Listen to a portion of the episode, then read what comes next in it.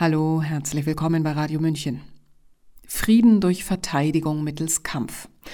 Das ist die Haltung der deutschen Außenministerin Baerbock auch im Krieg zwischen Israel und Hamas. Hamas steht für Begeisterung, Eifer, Kampfgeist. Die Hamas gilt in der EU, den USA und anderen Ländern als Terrororganisation, in anderen als militante Widerstandsorganisation. Erneut hat die Hamas mit brutalen Mitteln einen uralten Konflikt aufgebrochen und Israel antwortet erneut nicht weniger brutal. Dass die Hamas weder die Bevölkerung vertritt, noch Ministerpräsident Netanyahu, der sich in seiner sechsten Legislaturperiode befindet, die gesamte Bevölkerung hinter sich weiß, spielt für beide Seiten offenbar keine Rolle, wenn sie töten und vernichten. Hamas und Israel eskaliert, sagte vor kurzem einer von zwei jungen Männern, die gemeinsam auf ein Handy blickten, auf einem Meme. Der andere fragte, haben Sie schon gesagt, auf welcher Seite wir sind?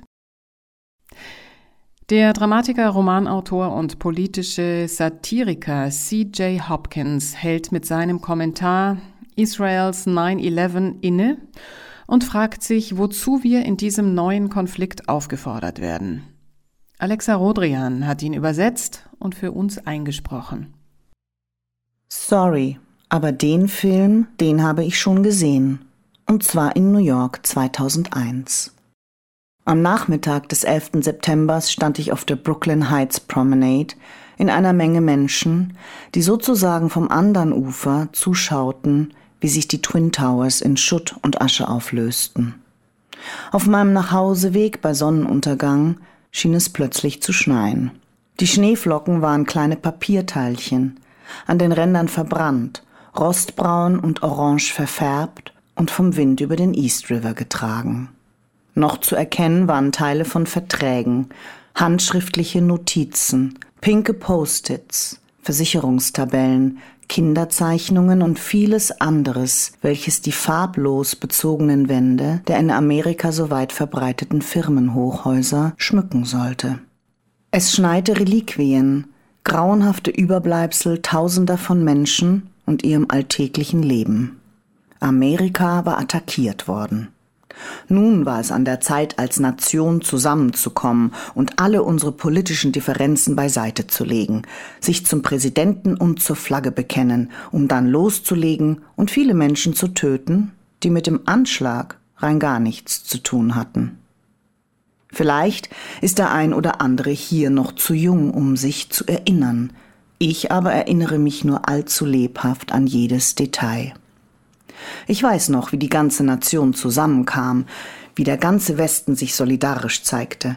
Dem Terror wurde weltweit der Krieg erklärt, und es war Zeit, Hand anzulegen im In- und Ausland.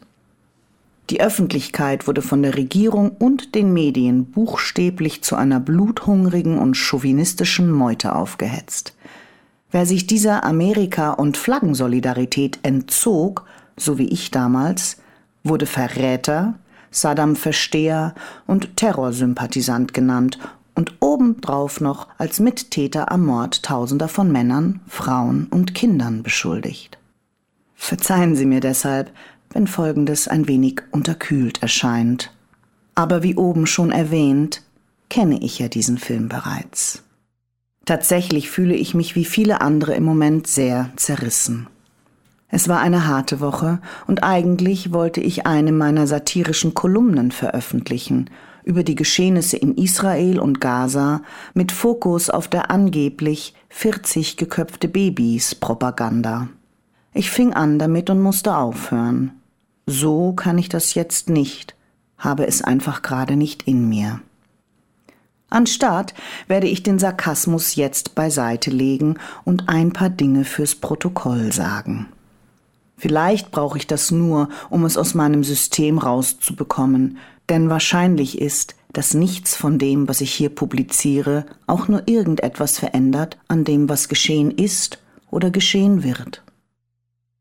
Ich werde den Hamas-Anschlag, egal wie schrecklich ich ihn finde, hier nicht verdammen, denn ich verdamme nicht auf Befehl, oder führe irgendwelche anderen Tricks auf Befehl aus. Wenn Sie das wollen, legen Sie sich einen Hund zu. Ebenso wenig werde ich die Hamas-Attacke als Widerstand bezeichnen oder sie zu rechtfertigen versuchen, denn für Massenmord gibt es für mich keinerlei Rechtfertigung. Wenn Sie meinen, Massenmord kann für den richtigen Grund legitimiert werden, okay, aber nennen Sie es beim Namen, ersparen Sie mir den legitimen Widerstand Schwachsinn. Selbiges gilt für Israel.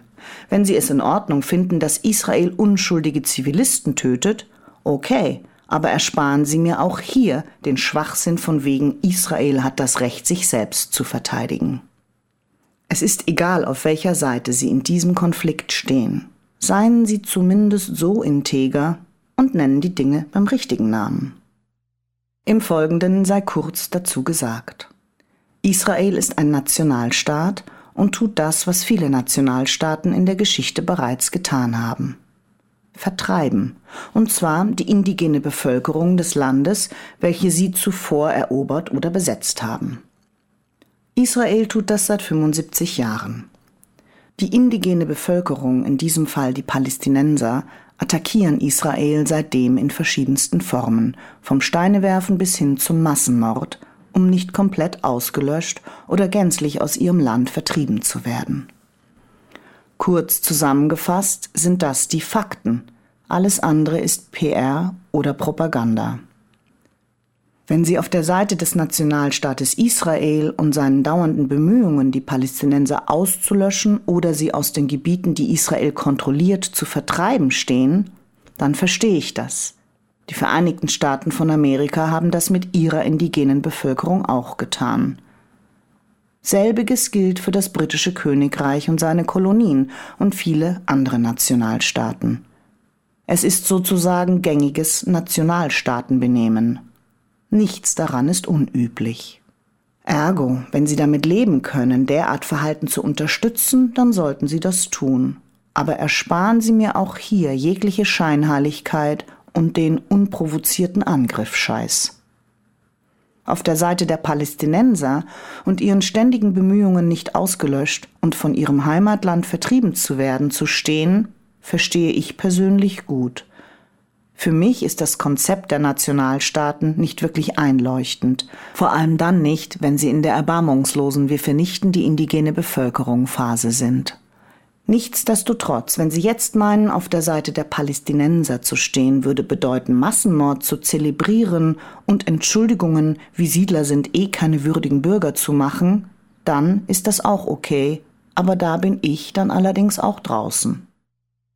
Um was geht es mir hier? Nun, mir geht es genau um Zeiten wie diese, in denen sich alle verschwören, um alle davon abzuhalten, Dinge klar zu sehen und kritisch zu reflektieren. Jeder versucht, seine eigene Narrative so emotional wie möglich zu verkaufen, um sein Gegenüber zur Solidarität zu zwingen.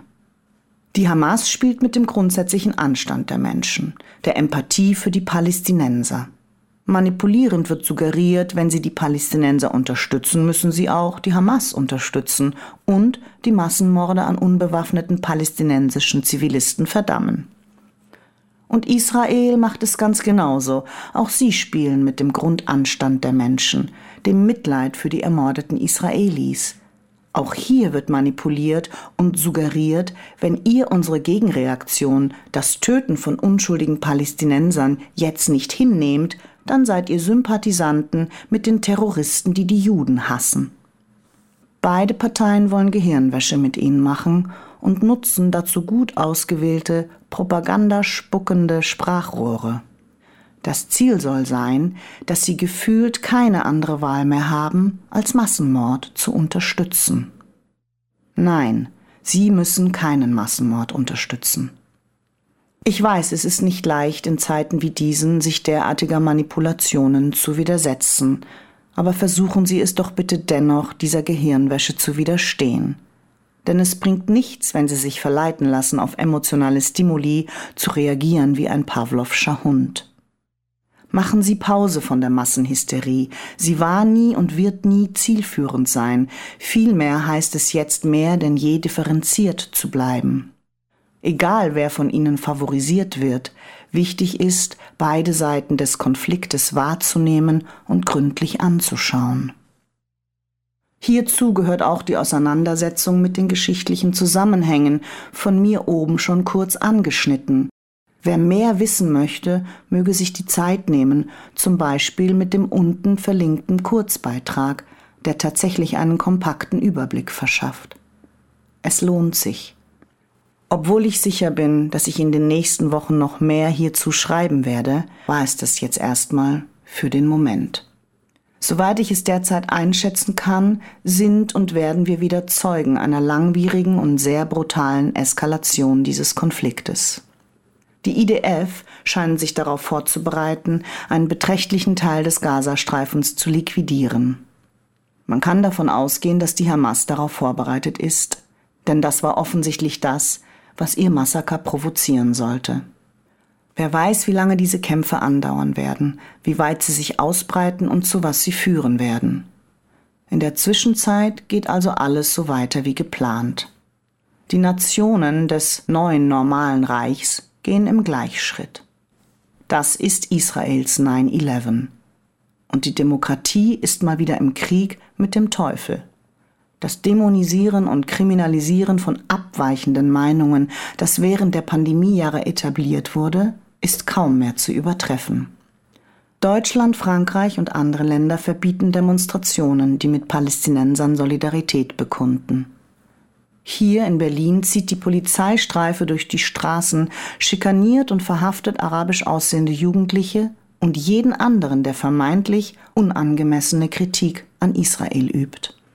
Posts auf Social Media, die israelkritisch sind, werden zensiert, während gleichzeitig faschistische Karikaturen, die einen IDF-Soldatenstiefel zeigen, wie er einen als Kakerlake abgebildeten Palästinenser zertritt, unbehelligt verbreitet werden dürfen.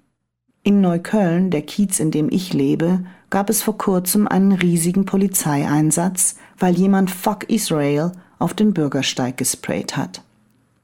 Und dann war da noch ein Lehrer, der einen 15-jährigen Schüler ins Gesicht geschlagen hat, weil dieser seinen Freund verteidigte, dem der Lehrer zuvor die palästinensische Flagge aus der Hand gerissen hatte. Und so weiter und so fort. Und das alles nur in einer Woche. Und wir wissen alle, wie das weitergehen wird. Richtig? Verzeihen Sie, jetzt vermiese ich es denen, die den Film noch nicht gesehen haben, und halte jetzt lieber mal meinen Mund und lass sie weiterschauen.